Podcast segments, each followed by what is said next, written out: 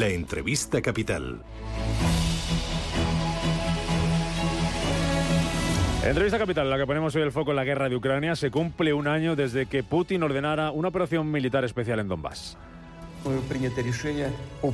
He tomado la decisión de una operación militar. Queridos camaradas, sus padres, abuelos y bisabuelos no lucharon defendiendo nuestra patria para que los neonazis tomaran el poder en Ucrania. Prestaron juramento de lealtad al pueblo ucraniano y no a la junta antipopular que roba y acosa a su propia gente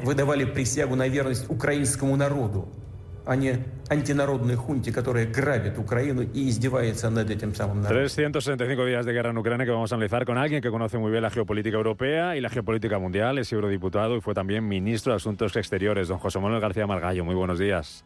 Hola, buenos días. Estamos hoy celebrando, entre comillas, este aniversario de, conflicto desde que comenzara la, guerra en, en, Ucrania. ¿Se imaginaba usted hace justo un año, tal día como hoy, que íbamos a llegar hasta aquí en el tiempo o pensaba que este conflicto iba a ser más corto?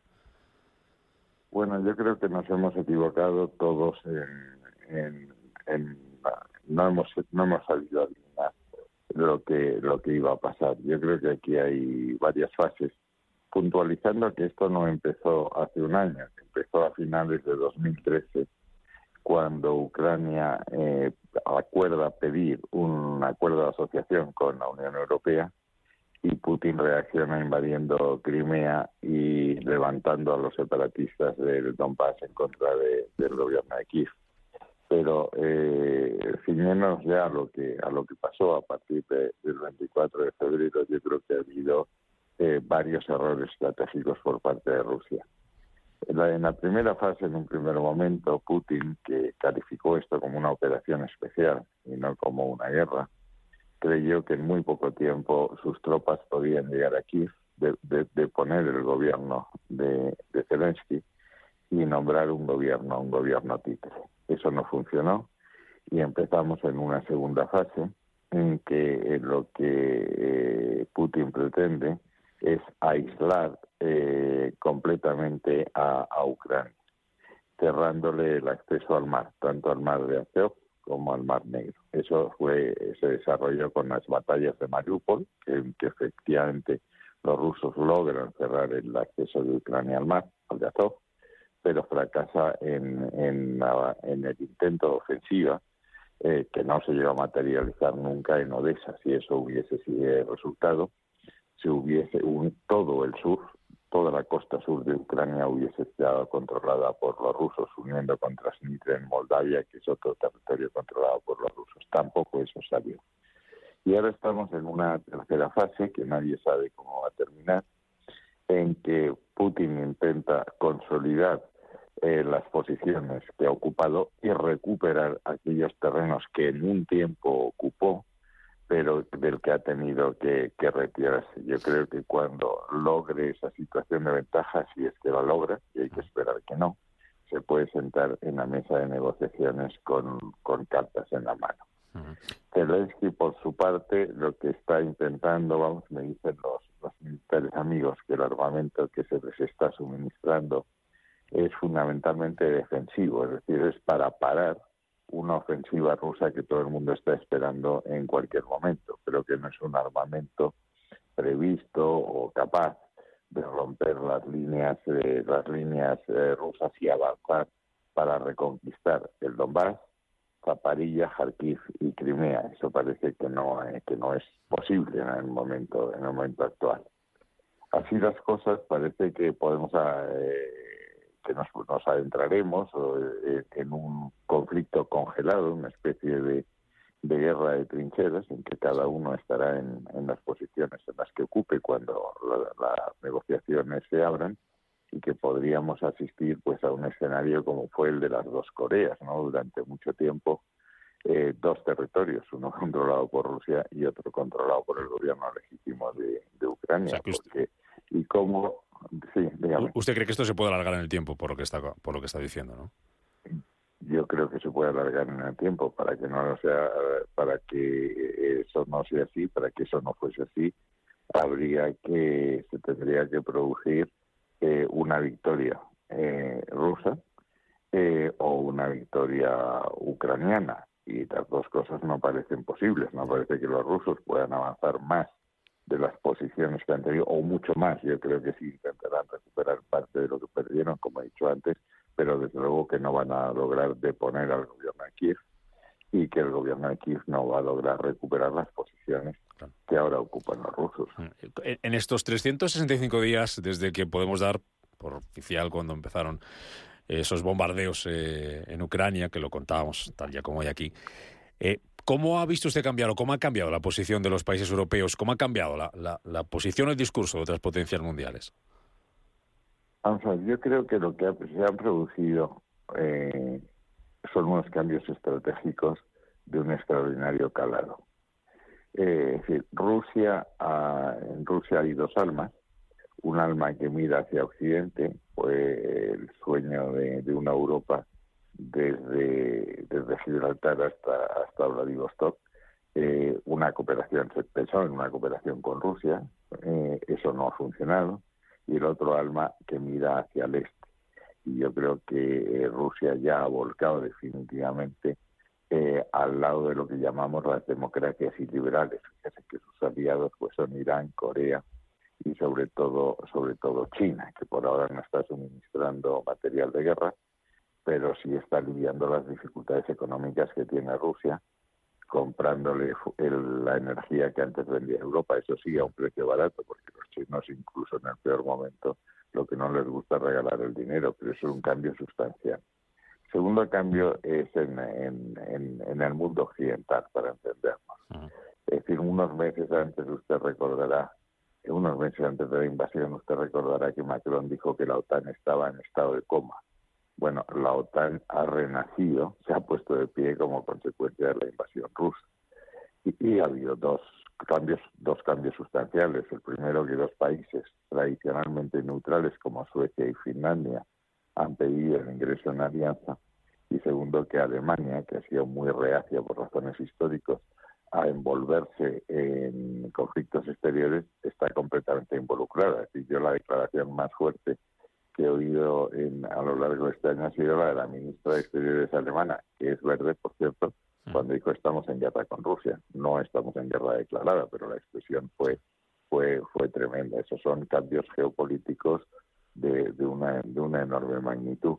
Y el tercer eh, factor que yo creo que Occidente está mm, no está contemplando con la seriedad que debería es lo que el llamado sur global, estoy hablando de Asia, de África y Latinoamérica, no ha seguido la política de sanciones a Rusia. Ha tenido un, la necesidad o el, o el deseo de mantener un, cierto equilibrio entre las dos posiciones. El caso paradigmático es India, que es el aliado occidental por definición, pero sigue comprando energía a, a Rusia en cantidades enormes. Es decir, aquí hay un un tercer mundo, ese sur global, que no se ha alineado con Rusia, pero tampoco se ha alineado con, los países occidentales. Mm. Ya, que menciona eh, García Margallo, señor García Margallo, las, las sanciones, desde ese punto de vista, de las sanciones, el punto de vista económico, el intentar ahogar económicamente a Rusia, ¿Europa ha hecho todo lo que podía hacer, todo lo necesario? ¿Están dando resultados esas sanciones económicas?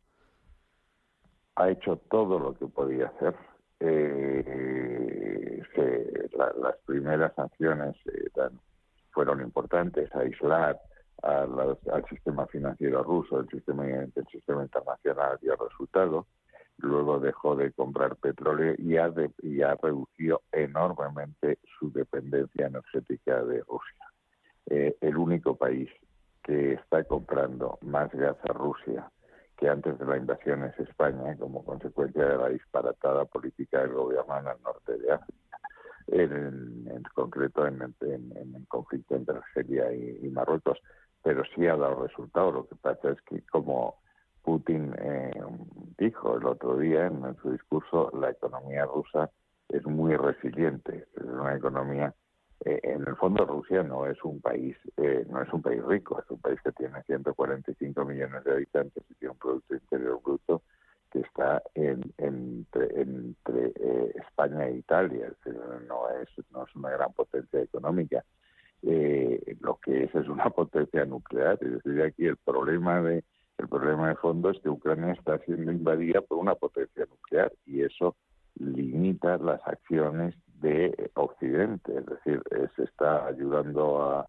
Ucrania, pero teniendo siempre cuidado de que esa escalada no nos lleve a un conflicto, con, insisto, con esa potencia nuclear. Mm. Pero fíjese que en, hay algo que a mi juicio está pasando desapercibido. El problema de Europa no es gastar más o menos en armamento.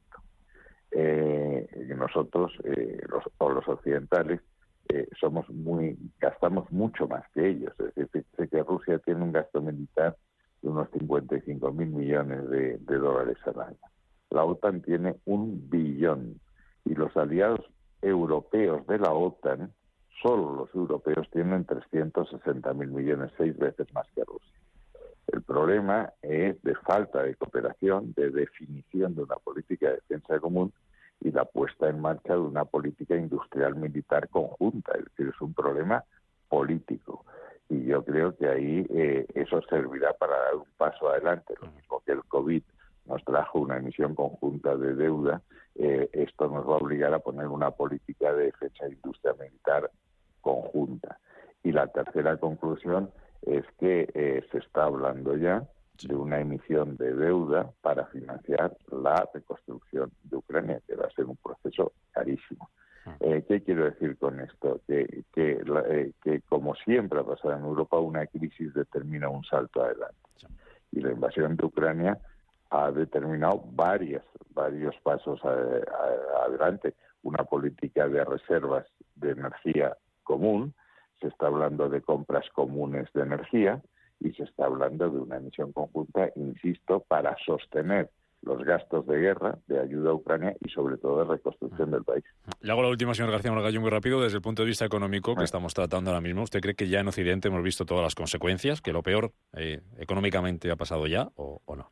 Pues mire, eso no lo sabe nadie. Lo que, lo que sí sabemos es que en los últimos meses eh, la cosa eh, ha estado mejor de lo que se había previsto, tanto en términos de crecimiento como en control de la inflación. La gran duda es si la inflación, eh, consecuencia, entre otras cosas, del encarecimiento de la energía, que tiene mucho que ver con el conflicto, y también del encarecimiento de los alimentos, que tiene también con el conflicto, porque Ucrania era gran exportadora de grano, va a seguir, eh, va a persistir en el tiempo, es decir, va a ser un fenómeno más estructural y por tanto eso va a exigir a los bancos centrales que mantengan durante un cierto tiempo la política de subidas de interés. Yo creo que no será una subida tan abrupta como hemos visto, pero es probable que nos tengamos que acostumbrar a un escenario al que no estábamos acostumbrados. La primera vez que, que subieron los tipos de interés hace un tiempo no, no muy largo, es que terminamos una etapa de 11 años de tipos de interés históricamente bajos. Es decir, estamos en un escenario distinto. ¿Qué, ¿Qué, va a pasar más? Pues, pues no lo sé, pero, pero hay que esperar que, insisto, que, que, es, que, es que escapemos de la recesión. Yo creo que eso podemos darlo por sentado. Que la inflación no sea un fenómeno estructural persistente, sino que vaya bajando. Que eso determine que la política monetaria no sea tan restrictiva y que en consecuencia las condiciones para invertir, para crecer y mm. para crear empleo sean mejores de lo que pensábamos hace unos meses. Mm, bueno, pues eh, esperaremos y aquí lo, lo contaremos. Eh, don José Manuel García Margallo, eurodiputado y ex ministro de Asuntos Exteriores, gracias por contarnos hoy las claves de este conflicto que cumple más tiempo, como usted nos explicaba al comienzo, un año de manera oficial desde que comenzaron los bombardeos y que aquí estamos analizando esta mañana. pensaba, En, algo tan largo. Esperaba un conflicto de un año. Nadie esperaba eso. Bueno, lo contaremos, eh, como digo, don José Manuel García Margallo, vale. eurodiputado, exministro de Asuntos Exteriores. Gracias por estar con nosotros esta mañana en Radio Intereconomía. Que vaya bien. Adiós.